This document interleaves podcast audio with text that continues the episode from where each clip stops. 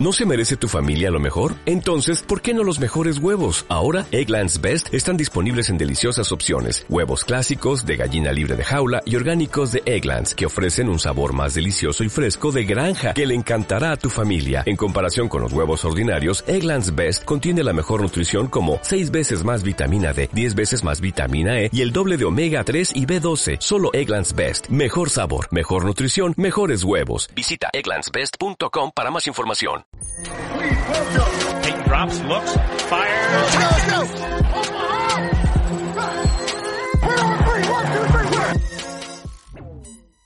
Bienvenidos a Todos Sin Límites, este programa que forma parte del Rey del Emparrillado. Yo soy Rael Díaz, Racing Corona, y los saludo para otro episodio después de vivir grandes emociones en el NFL Draft.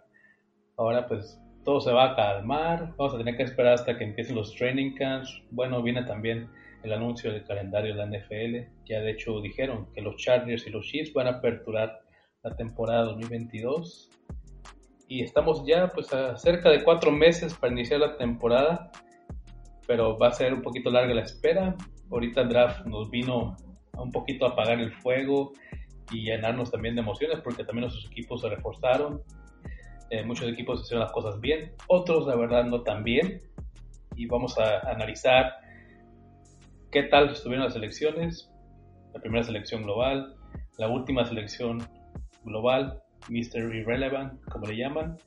Y pues me complace saludar a Jorge. ¿Cómo estás, Jorge?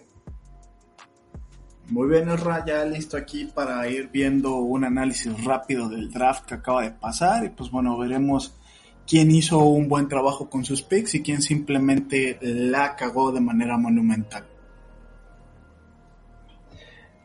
Sí, claro, vamos a hablar de eso y más. Eduardo, te tenemos aquí con nosotros. ¿Cómo están amigos? Eh, Jorge Israel, buenas noches. Un lunes uh, platicando de los el draft y los equipos que bien dice Jorge, los equipos que no supieron ni qué hacer. Por ahí dicen que los vikingos, por ahí dicen que los patriotas, pero pues Dios salve a la reina. Los Green Bay Packers hicieron un buen, un buen draft, así que lo demás no me importa. Eso es lo importante, dice Eduardo. No, pues qué bueno chicos, qué bueno que vivieron este este NFL pues con pasión, con locura. Hubo muchos movimientos y pues de eso vamos a hablar después. Ahorita hay que empezar con el despeje.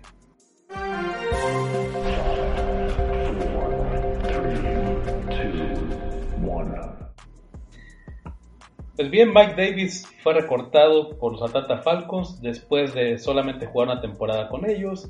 Tuvo ahí una participación un poquito limitada al principio, porque pues fue eclipsado por la producción que hizo el Patterson. Tyrann Matthew firma con los Saints, tiene contrato de 3 años, 11 millones por temporada, contrato total de 33 millones de dólares, 18 de ellos son garantizados. Y la última noticia del día, de Andre Hopkins es suspendido por 6 juegos por abuso de sustancias prohibidas. Eh, creo que va a ser una baja importante para los Cardinals, Recordemos que pues no hay muchos elementos ahí en la ofensiva. Está AJ Green, está Rondal Moore. Y pues veremos cómo funciona con James Conner, pero seguramente pues esto le va a doler a Kyler Murray y a esa ofensiva. Bien, ahora vamos a reaccionar a lo que fue el draft. Pasamos directo a la zona roja.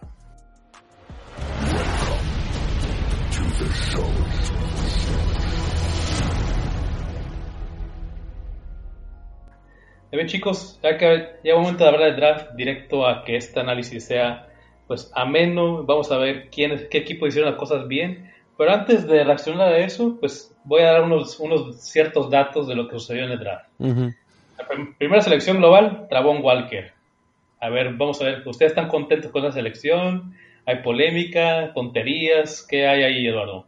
No, yo creo que es el uno de los mejores en su momento. La gente no lo quería, la gente sí lo quería, pero al final, pues, no sé qué pasó con él. O sea, realmente está en el mejor equipo en el que puede estar, que al final es la pregunta, ¿no?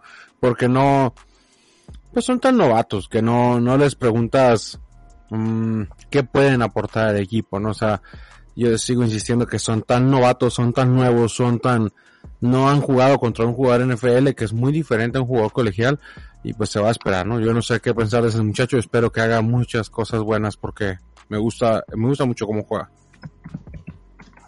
Sí, claro, o sea, como jugador único que nadie lo discute, pero está muy raro, ¿no? Que las acciones de este jugador hubieran subido tanto las últimas dos o tres semanas. Se hablaba primero de que podría ser en, la, en las primeras 10 selecciones y luego fue subiendo a top 5 y de repente empezaron a sonar los ruidos ahí de que Jacksonville lo quería a toda costa, el GM, eh, el entrenador también no se ponía de acuerdo y pues ya habíamos hablado de eso, pero llama la atención que al final sí se logró que Travon Walker fuera la primera selección global. Tú, Jorge, ¿cómo ves este, esta selección para los Jaguars? ¿Cómo puede aportar? Pues bueno, tal parece que Doug Peterson está viendo algo que el resto de la comunidad NFL no está viendo.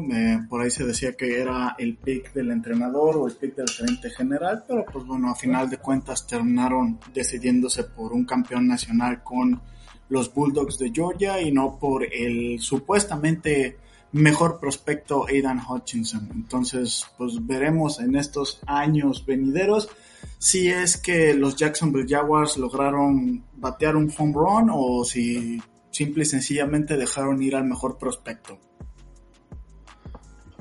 Sí, veremos. Yo creo que su función va a ser más como linebacker. No, lo veo tanto como edge, pero va a apoyar mucho a Josh Allen. Esa defensiva, pues viene bien. Y a ver, o sea, los Jaguars también hicieron una selección ahí interesante también para subir en el draft con Devin Lloyd podría funcionar esa dupla en el centro del campo. Eh, veremos ahí si esa apuesta que hizo el entrenador, pues Doc Peterson, el GM, Trem, Trem Shad Khan, el, el dueño. A ver si le sale, pero los Jaguars fue, fue un pick interesante. Y pues pasando otro dato relevante ¿no? del día 1 del draft, pues el coreback eh, que mejor tenía pues oportunidad de iniciar fue seleccionado por los Steelers con el pick número 20. Y esto no sucedía en, 1997 fue el, año en que más tarde fue seleccionado un quarterback de primera ronda. En la posición número 26 le llegó a los eh, San Francisco 49ers.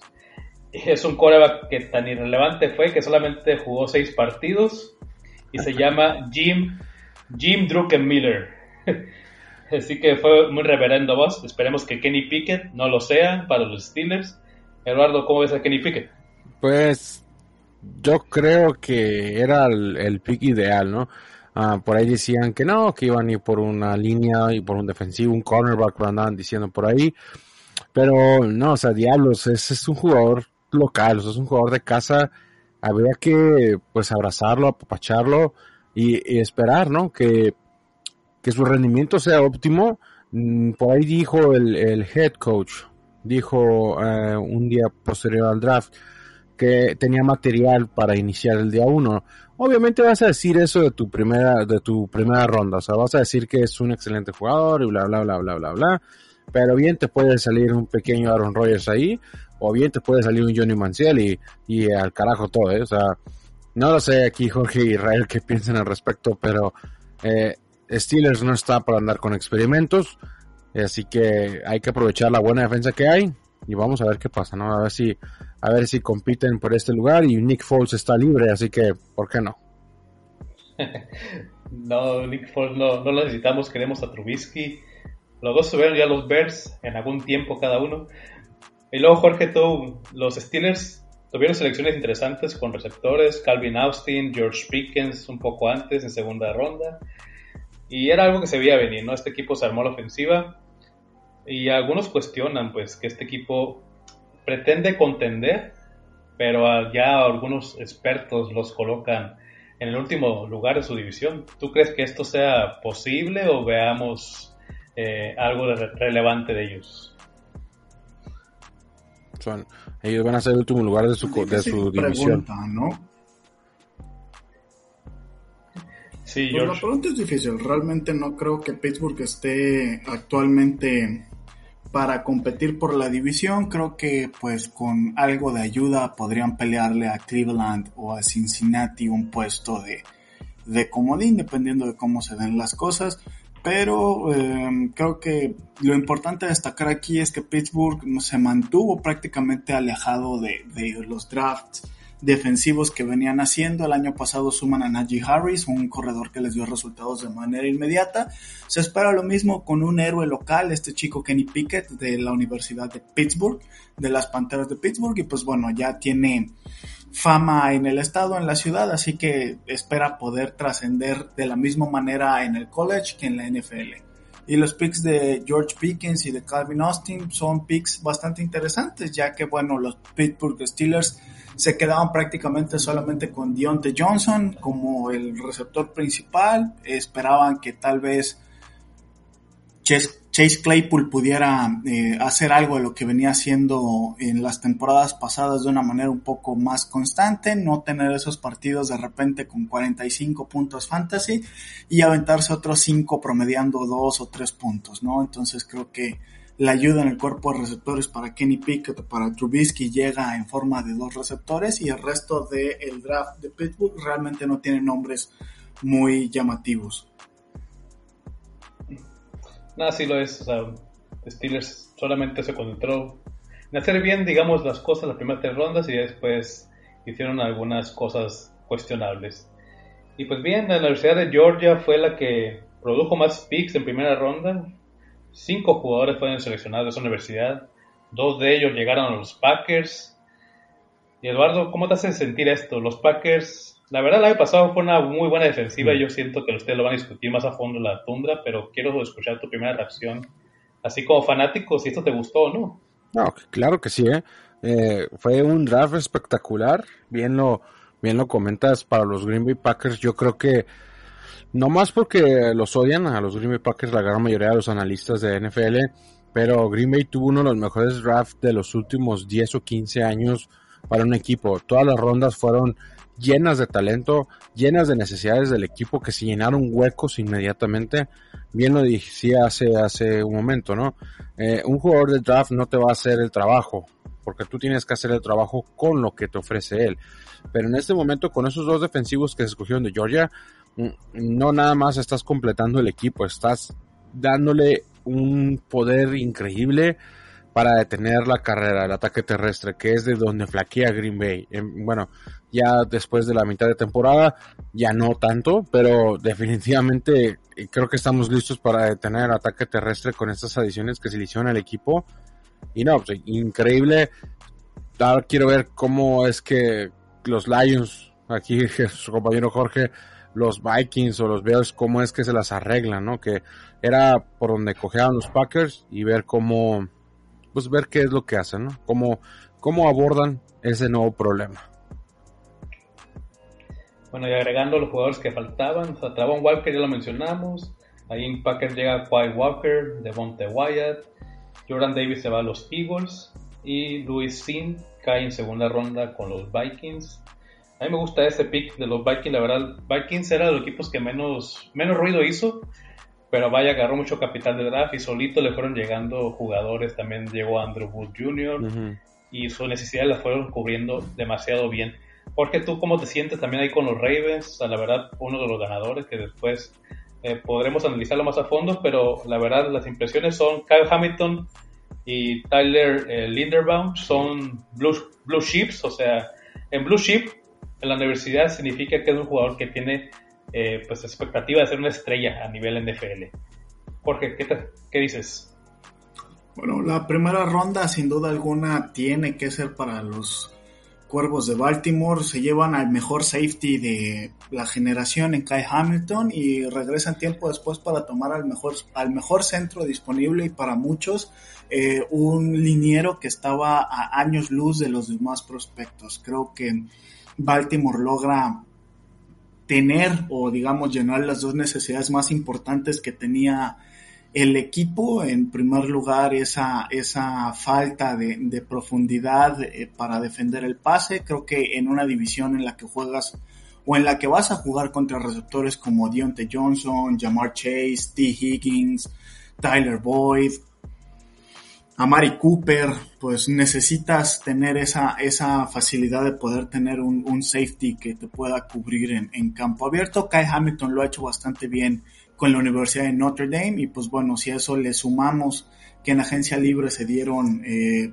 pues añadiduras buenas a ese, a ese back, a ese back defensivo, pues bueno, creo que Baltimore va muy bien y pues una de las principales preocupaciones era poder mantener a Lamar sano después de que la última temporada se perdiera cuatro partidos por una lesión precisamente por esos huecos que había en, en la línea ofensiva pues creo que tener a, Tyler Linderbaum ahí fue, fue una muy buena opción. Y viendo el draft en general de los Cuervos de Baltimore, después de eso, sin mover, digamos, muchos espacios, les llegaron jugadores muy importantes como lo puede ser Travis Jones, un gran prospecto para ser tackle nariz de la Universidad de Connecticut. Igual eh, este movimiento un poco arriesgado para mi gusto de, ir por David Ojabo eh, pues todos sabemos lo que pasó en su, en su Pro Day, última jugada, se desgarra el tendón de Aquiles y pues bueno, es creo que una apuesta más a, futuro para Baltimore en lugar de un jugador que pueda jugar pronto. Creo que los Cuervos están o muy esperanzados en poder llegar al playoff o en contar con Oyabo para el final de la temporada. No, bueno, y Oyabo pueden desarrollarlo ahí pegado a Owe que el año pasado pues, fue seleccionado. Digo, son jóvenes los dos, yo creo que Baltimore va a hacer bien las cosas ahí. Y va a ser interesante, o sea, cómo se desarrollan también a Patrick Quinn, agregan talento en los corners, o sea, Hamilton puede jugarte tanto de corner como safety, cubrir la caja. O sea, va a, va a ser muy interesante ver cómo funciona y qué rol obtiene. También los Eagles, a mí me gusta mucho los draft los Eagles, aunque hicieron cinco selecciones nada más, pero vaya, a llevarse a AJ Brown y terminan terminaron agarrando un receptor de muchas cualidades distintas que a lo que ya tienen con Devonta Smith, Greg Ward, eh, Dallas Goddard. O sea, creo que o sea, el talento de AJ Brown es, es, indiscutible. Es un jugador que mide 6 pies, 6 pulgadas de altura, muy alto, físico. Es un playmaker, game changer. O sea, creo que los Eagles hicieron un gran movimiento. Ahí Howie Roseman sorprendiendo otra vez y esa gerencia fue agresiva. Me gustó la selección obviamente de Nakobe Dean, que ah, llegó al final de la tercera ronda, que fue prácticamente un robo, porque yo, lo, yo colocaba a Nakobe Dean en la primera ronda con los Eagles, pero pues le llegó hasta tercera, sin moverse, sin hacer nada. Y Jordan Davis es una gran fortaleza en el centro de esa defensiva, algo que hacía falta para ellos.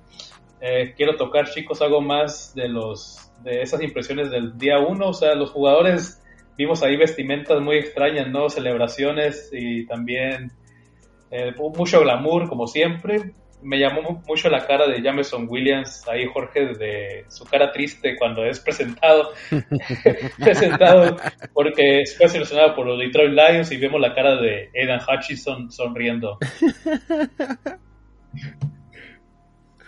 Sí. Sí, bueno, creo que lo de Jameson Williams es la reacción típica cuando, cuando procesas que te seleccionó Detroit o los Jets o los Giants, creo que esa es la cara que tienen todos los, prospectos, ¿no? Ah, y luego también hay, un video chistoso, ¿no? De, ah, pues obviamente los Patriotas hicieron la peor selección de la primera ronda con Cole Strange y hay un video donde está el coach Shock sean McVay y el GM de los Rams, que se, pues literalmente se burlan. Y dicen, no, nosotros lo esperábamos en la tercera ronda, ya lo estamos estudiando, rompimos la cabeza. Y ¡pum! Primera ronda. Patriotas haciendo pues algo patriotas, porque pues la neta nadie conoce el plan de Bill Belichick y a veces tiene ese tipo de selecciones extrañas. ¿Y qué más sucedió en primera ronda? Pero, pero, pero, le funcionan esas selecciones, ¿eh? Sí, realmente Patriotas nunca ha hecho buenos drafts, siempre son movimientos de agencia libre los que tienen, ¿sabes? Realmente no ha habido un solo jugador desde Tom Brady que haya sido drafteado y que uno dijera de, wow, es un super jugador de Patriotas. Casi siempre se roban eh, a jugadores de los Jets o de Buffalo, Miami incluso algunas veces. Los hacen crecer. Sí, exacto. O en la agencia libre hacen algún movimiento agresivo también, una firma importante. Por eso también tengo mis dudas. sé que Coast Strange puede sonar riesgoso, pero atienden una necesidad que es tackle ofensivo. Y nunca está de más tener talento en la línea ofensiva. Sabemos las lesiones, Bueno, el pero, estado físico. Y, y es que también, este, perdón que te interrumpa, Israel, pero los Rams ya nos enseñaron una valiosa lección. O sea, el draft, sí, gracias. O sea, sí, gracias el draft. O sea, si bien eres un excelente equipo, puedes armarte un equipazo en el offseason, en la agencia libre, y vamos hasta el Super Bowl, ¿no? Y equipos que, uy, no, buenísimos para el draft, como, no sé, vamos a decir, los Steelers, los Packers, que hacen muy buenos drafts. Pues, bien, gracias. O sea, ahí están. Ahí están, ya merito, ya merito. No, sí, claro, o sea, los Rams siempre hacen como que esas adiciones en línea ofensiva. Y este año también hicieron, digo, vamos a hablar de ello después, pero hicieron selección interesante. Los 49ers apostaron por receptores, corredores, uno que otro liniero ofensivo, algún corner. Eh, también hicieron algunos eh, reaches. ¿Qué digo? O sea, ahorita analizar si esto va a funcionar o de verdad fue un reach, algo, un movimiento arriesgado, es difícil porque no sabemos todavía cómo se va a trasladar al campo, cómo va a funcionar, qué estrategia va a ser, su rol, etcétera, etcétera, con los diferentes jugadores. Y pues bueno, chicos, también los quiero invitar a que me digan dos jugadores, cada uno va a decirme dos jugadores eh, que les haya gustado mucho en este draft, puede ser de cualquier ronda, pero que les haya gustado mucho por dónde fue seleccionado y por el equipo que lo fue seleccionado. Eh, bueno, ¿quién, Jorge, comienzo contigo, dos jugadores. Uy, dos jugadores. Bueno, en general de todo el draft, para mí uno de los jugadores a seguir sí o sí era Chris Olave. Creo que sale en una ronda, o bueno, creo que sale en una selección eh, algo esperable de primera ronda. Por ahí había algunos eh, mock drafts sí. que lo ponían como la selección de primera ronda de los Washington Commanders, ellos deciden eh, tradear hacia atrás y pues bueno, creo que Nueva Orleans aprovecha, digamos, esa, esa distracción o ese fallo por parte de, de, los Washington Commanders y pues terminan llevándose al que para mí va a terminar siendo el mejor prospecto en este draft. Y bueno, pasando de esa selección de primera ronda, quiero que demos un salto hasta la ronda número 4, porque uno de los mejores prospectos en cuanto a corredores, o bueno, al menos uno de los que venía haciendo cierto ruido, uh -huh. por lo menos desde el Senior Bowl, era Damian Pierce de la Universidad de Florida, que termina aterrizando en un backfield, si bien eh, con muchos nombres, ninguno de ellos lleva mano para tener, digamos, ese puesto de titular y oye, un corredor físico, un corredor corpulento como lo es Pierce en un backfield como el de los Houston Texans y si a eso le sumamos que te enfrentas a defensas que están muy papas como la de Tennessee o la de Jacksonville, pues bueno, creo que hay un chance por ahí. Uh -huh. Definitivamente. Me agrada. Sí, o sea, ese running back que mencionó Jorge, cierto, ¿eh? o sea, yo lo estaba viendo y, y creo que por ahí dicen que fue un excelente um, un robo. Un robo por la manera en la que lo tomaron, ¿no? No, sí fue una, una, un reverendo robo, exactamente. Y hablando de robos, también nuestros jugadores infravalorados fueron seleccionados mucho antes de lo que pensamos nosotros, ¿eh? Y, o sea, todos en segunda ronda, bueno, eh, fue en primera ronda, sí. llegó a los Chiefs. Trey Anderson, que yo lo mencioné la semana pasada, llegó a los Falcons. Y se me está yendo último, que ¿Cuál fue? Ah, Nick Bonito, ¿no? Nick Bonito también fue seleccionado en segunda ronda, más que no tengo ahorita presente qué jugador es. Bueno, ¿en qué equipo fue? Denver 64. Y, ah, Denver 64. Uh -huh. Y Wandel Robinson, el receptor que mencionó Jorge, fue seleccionado por los Giants en segunda sí. ronda. Que también ese cuerpo de receptores se ve interesante, ¿eh? Todo parece sí, indicar sí. que si Robinson se mantiene sano, va a terminar siendo el ganador ahí. Definitivamente. Bueno, y se le cambian a Daniel Jones también, porque, o sea, no, ah, no hacen es lo, es lo, Eso es lo primero, ¿no? Sí, no. Luego, a mí me llama la atención un jugador que seleccionaron los Raiders, por ahí de, creo que fue cuarta ronda, es el corredor Samir White. Ese va a ser para mí el jugador que es un buen feed ahí. ¿Por qué? Primero cubren una necesidad. Sabemos que George Jacobs no optaron por su opción de quinto año, ni tampoco la de Selling Farrell, Jonathan Abrams. O sea, uh -huh. Samir White creo que va a tener un rol interesante. Yo creo que al final, bueno, con la mediana, mediana temporada, porque pues puede funcionar como receptor ahí en el backfield, eh, corría de tercer down, veamos qué rol puede darle, porque pues también sigue estando Kenny Drake ahí. Va a estar interesante cómo usan a Samir White, pero pues el año que entra podría ser el titular. O sea, eh, creo que a Drake también se le acaba el contrato y pues bien por los rayos ahí. Y también pues voy a mencionar otro jugador que es Devin Lloyd. A mí pues, fue un linebacker que me gusta demasiado. Los Jaguars me gustó mucho ese momento agresivo que hicieron para subir por en el, en el, en el draft porque estaban ahí también cerquita los eh, Patriots, que tampoco lo quisieron. Eh, estaban ahí los Buccaneers, que después bajaron, también podrían haberlo pues, seleccionado. Y creo que también cubre una necesidad interesante ahí para los Jaguars. David Lloyd para mí es, un fuera de serie comparado con Micah Parsons, lo que pudo aportar el año pasado con los Cowboys. Yo siento que David Lloyd es un poquito más talentoso que Micah Parsons. Sí, definitivamente fue un gran pick. ¿eh? Y yo iba a decir Nick Bonito hace ratito que nos preguntaste, pero ya lo mencionamos que se fue a Denver, que fue un, un excelente pick para, para su equipo y que estoy seguro que va a aportar mucho, mucho poderío y quieren revivir la no fly, no fly zone de los Broncos con este muchacho Von Miller.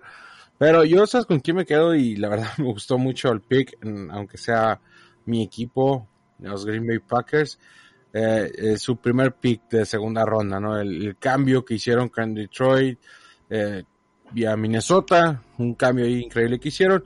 Los Green Bay Packers escogen a Christian Watson en el segundo pick del, del segundo día, en el número 34, Christian Watson, wide receiver.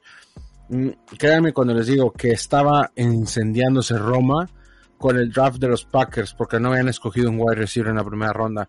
Ya inclusive había unos imbéciles ahí en el Twitter que decían, este, no, es que los Packers odian a eh, los, los Packers odian a Aaron Rodgers. Y así como que, oye, hermano, tranquilo, o sea, los Packers no escogen wide receivers en primera ronda hasta que no encuentran algo bueno. Y si Christian Watson lo hubiera escogido en la primera, que ya los perdonas. Pero sí, fueron los muchachos que me gustó, no sé ustedes qué piensan al respecto. A mí me gusta mucho Watson, o sea, creo que sus habilidades atléticas son muy buenas. Es alto, yo creo que su mejor habilidad es, rutas profundas, que es algo que Aaron Rodgers va a aprovechar demasiado. Y digo, es, es otro receptor que se convierte de esas joyas que Green Bay draftea segunda ronda.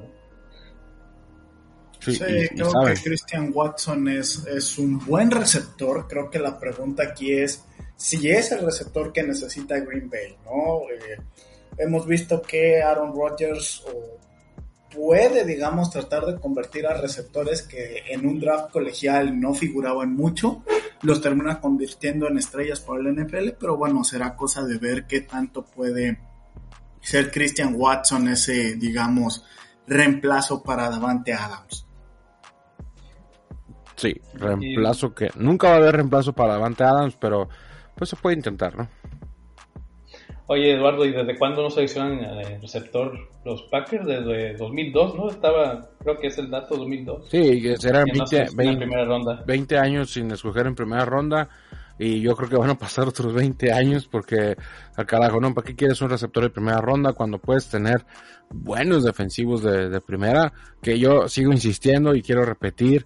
Creo que es uno de los mejores drafts de los Packers en muchos años. Me encantó que escogieran no nada más dos defensivos muy buenos, dos defensivos que jugaban juntos y se entienden, que saben cómo piensa el, otro y yo creo que van a entrar perfectamente en el esquema defensivo y vamos a ver qué es lo que pasa, ¿no? Y de Watson, pues obviamente este señor es, es un peligro en las profundidades y Aaron Rodgers estoy seguro que ya lo está, ya está saboreando esos pases largos para tratar de suplir a Davante Adams. Así claro, va a, ser, muy bien interesante cómo funciona Watson. Yo creo que sí, va, a ser alguien a quien seguir y esperemos que también se mantenga sano. Y pues bueno, Jorge, también hay un regalito que te dejaron, o sea, el regalito ese que te llegó del Linderbaum fue gracias a los Cowboys, mm, que mm. en realidad simplemente el tackle que seleccionaron, no sé, creo que es bueno, pero creo que Linderbaum era pues simplemente muy bueno para dejarlo pasar Ahí Jerry Jones sí, la verdad, creo que la regó un poco. Y me gustó pues que los Chiefs agarraron a Trent McDuffie. Sabemos que ese equipo necesitaba talento en la secundaria. Se fue Tyron Matthews, se fue Charles Davis Ward. Había un hueco enorme en la secundaria y creo que Trent McDuffie vuelve a cumplir ahí Andy Reid un acierto. Exactamente, ¿no? Como Jerry Jones, ¿qué diablos estabas pensando? Bueno, ahora también hay que considerar que em, la posición principal o la que más ha jugado Linderbaum es centro. Y los Dallas Cowboys no recuerdo si fue en el draft del año pasado o fue en el de hace dos años, pues draftearon a un centro que lo ha estado haciendo bastante bien, así que creo que priorizaron esa parte de tener a un guardia o un tackle antes que, a un centro, ¿no? Eh, creo que ya lo había mencionado en algunos episodios anteriores, creo que la posición más infravalorada en toda la NFL es la de centro, creo que el centro es alrededor del jugador que se debe de construir una línea ofensiva, pero bueno, creo que últimamente esos grandes Ed rushers y los lanebackers pueden meter presión más eh, por los guardias o por los tackles, entonces creo que han priorizado un poco esa, esa posición algunos equipos, pero el centro sigue siendo, digamos, el, el cerebro o el, corazón de una línea ofensiva y de un ofensivo. No, sí, lo que mencionabas tú era Tyler Viadas, que fue seleccionado en cuarta ronda por los Cowboys en 2020. Sí, se lo hecho bien. Y sí, lo que es los centros, o sea, Linderbaum es por mucho lo mejor de su clase. Y también, o sea, podría ser top 5 en talento, ya hablando de manera global de todo el draft.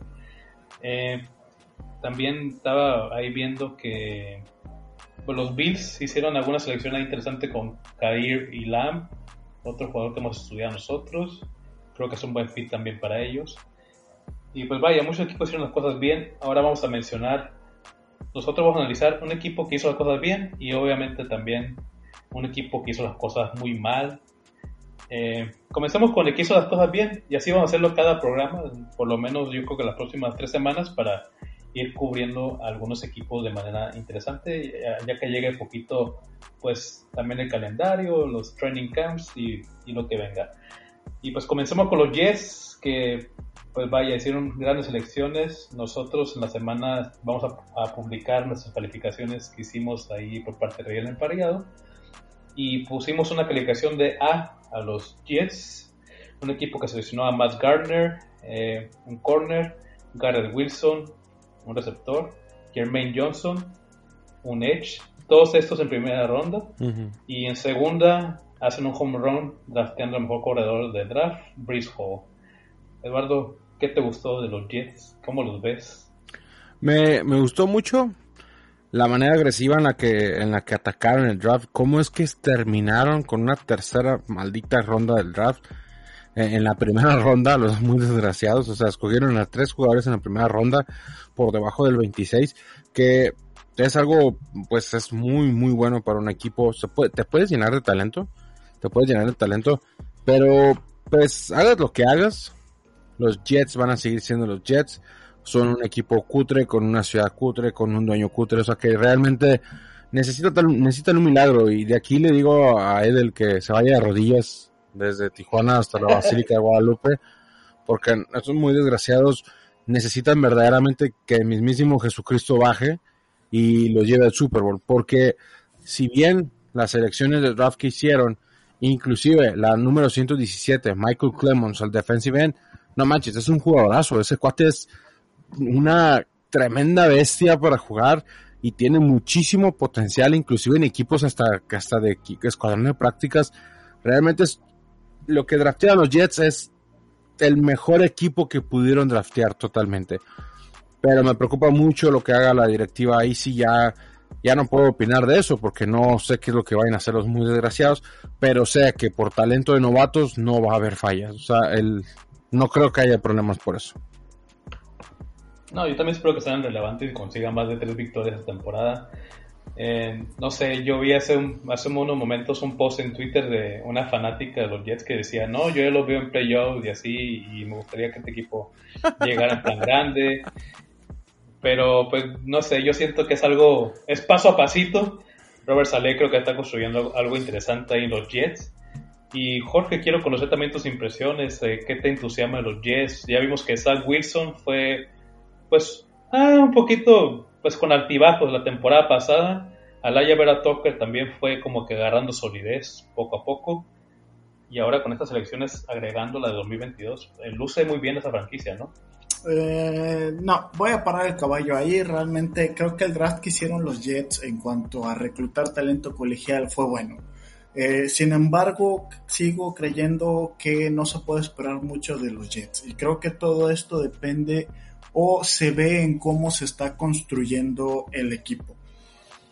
Del lado defensivo suman a eh, Jermaine Johnson, sin embargo pierden a jugadores muy importantes como lo puede ser Marcus May, que en este momento, o bueno, al cierre de la temporada anterior era su mejor jugador defensivo.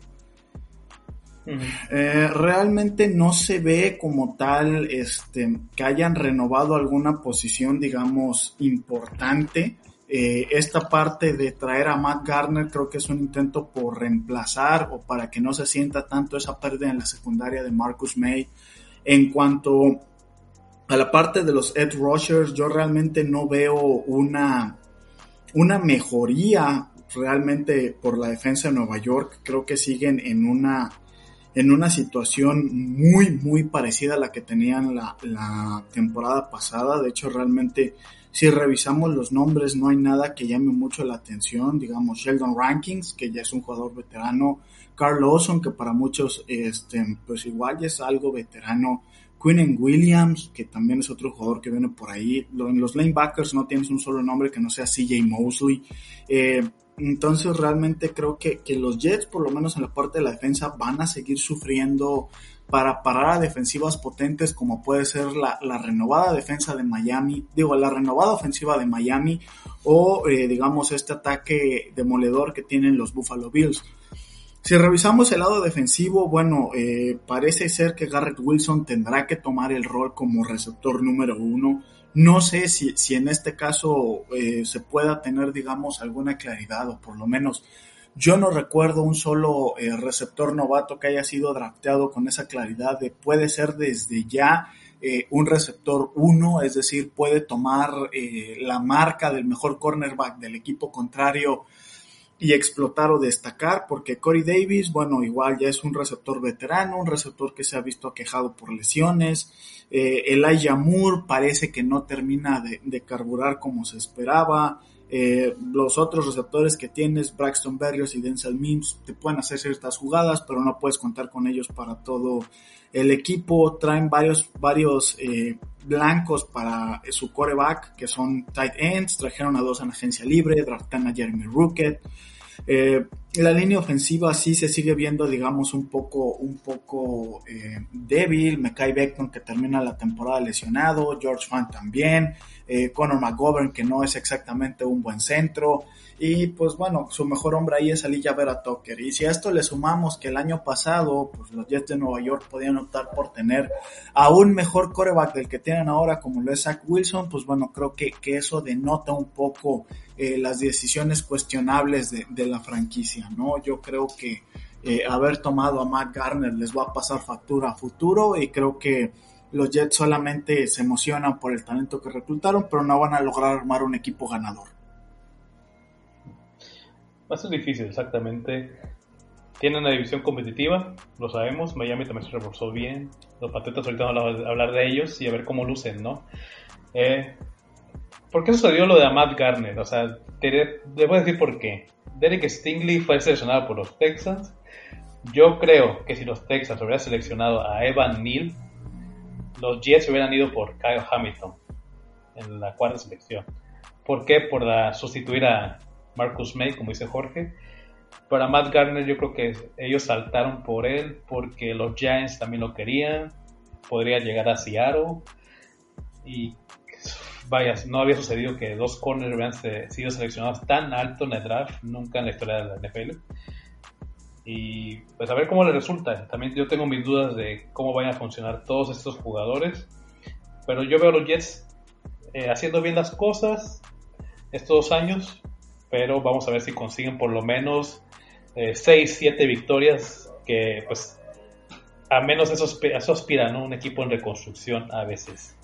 Y ahora vamos a ver el lado contrario de la moneda, los Patriotas, un equipo que a muchos eh, criterios hicieron las elecciones mal, digo, en papel podemos darle una C menos o algo, algo similar a esa calificación, pero pues comencemos. Iniciaron con Cole Strange, eh, Tiquan Thornton, Marcus Jones, Jack Jones, seleccionaron un coreback que se llama Bailey Zapp, un corredor, Pierre Strong en cuarta ronda, eh, Kevin Harris otro corredor.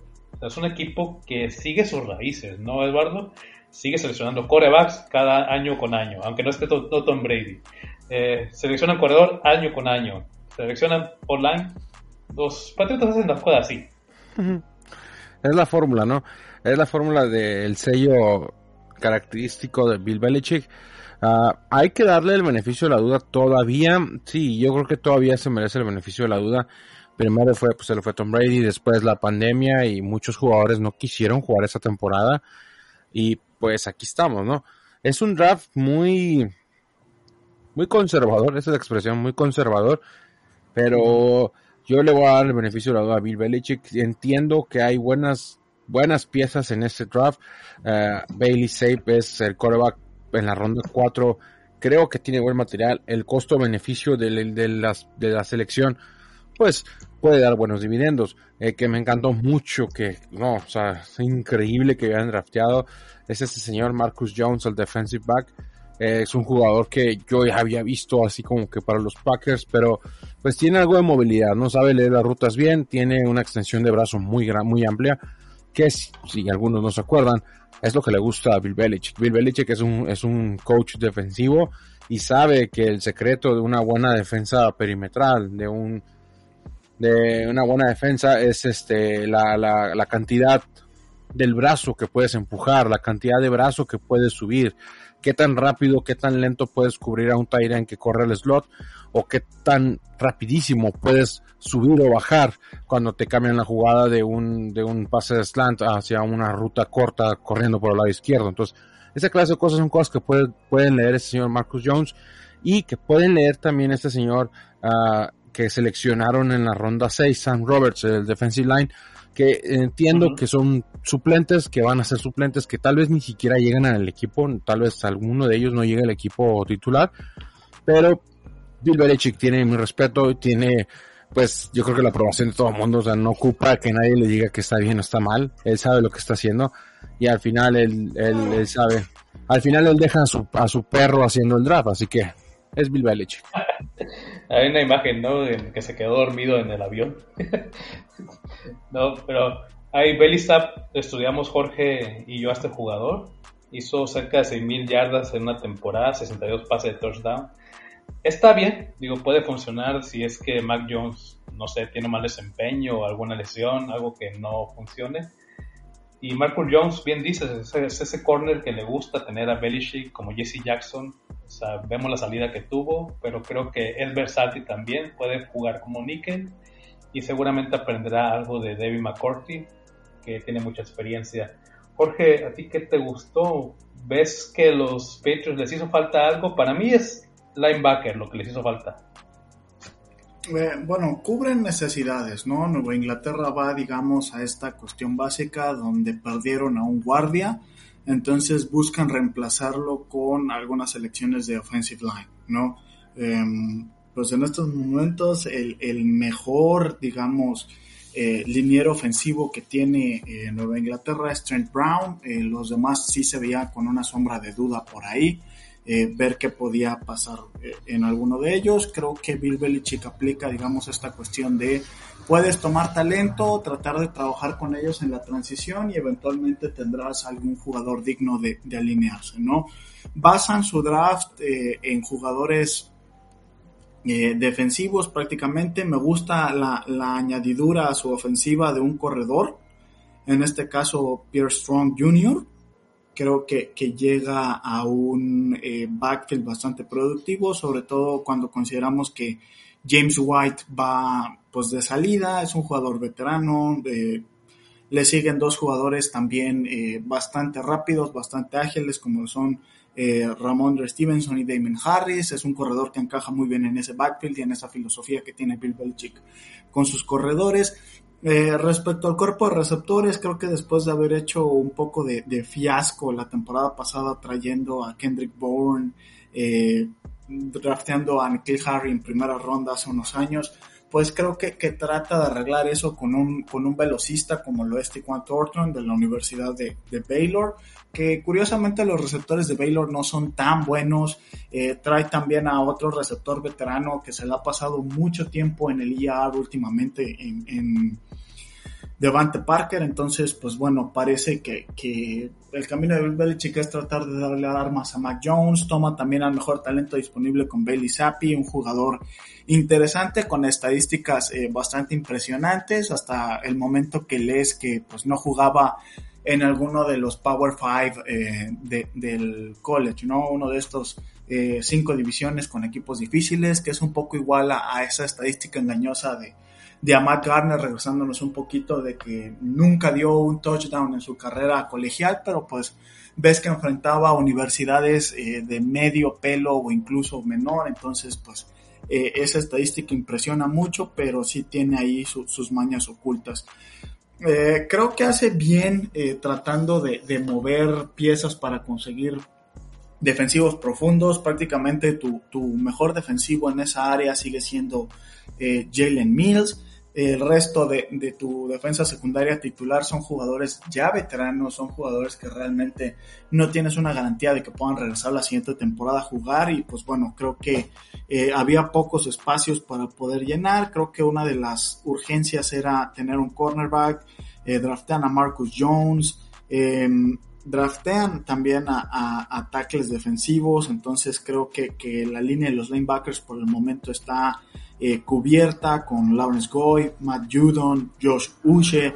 Entonces creo que, que no era una, una posición de prioridad para Nueva Inglaterra, al menos en este draft. Así que creo que eh, los Patriotas pues tal vez no tomaron a, buenos talentos o a talentos estelares, pero creo que, que hacen bien un trabajo de cubrir los huecos que les faltaban y de tener a jugadores que puedan desarrollar y que puedan proyectar a futuro. Sí, luego Mac Wilson fue adquirido en agencia libre. Hay un trade que hicieron con, por Winovich. Eh, Bentley también funcionó, aunque se tiene que mantener sano. Y bien dices, Pierre puede ser esa moneda de cambio porque pues Damian Harris también viene una extensión para él y sabemos que a veces los Patriotas no otorgan ese tipo de contratos jugosos. Y pues bien chicos, nos vamos a despedir. Eh, recordemos nuestras redes sociales. Jorge, por favor. Bueno, nos encuentran en todas las redes sociales como Reyes del Emparrillado, RDE, punto, eh, punto MX en Instagram. Entonces búsquenos, nos encuentran en Spotify, YouTube y prácticamente cualquier plataforma que tenga audio. Ahí pueden encontrar estos suculentos y buenos podcasts. Ya 13 plataformas de audio que hemos unido. Y Eduardo, ¿cómo te podemos encontrar a ti? Me pueden encontrar en Twitter como Lombardi-1265. Ahí platicaremos de todo lo interesante que le pasa a los Packers y todas las cosas que nos divierten en la tundra. Síganos en Raíz del Emparrillado. En Twitter de La Tundra también nos pueden ahí seguir con mi amigo Ricardo. Sí, La Tundra debe tener mucho material esta semana. Ahí espero que analicen y le tiren hate a los Vikings, a los Bears, a los Lions. Ah, los sus rivales ahí metiendo miedo. A, Pero yo, a todos por igual. A mí me pueden encontrar en Twitter, Twitter que me digan bajo recién corona. Es un placer saludarles y nos vemos en otro episodio. Hasta pronto.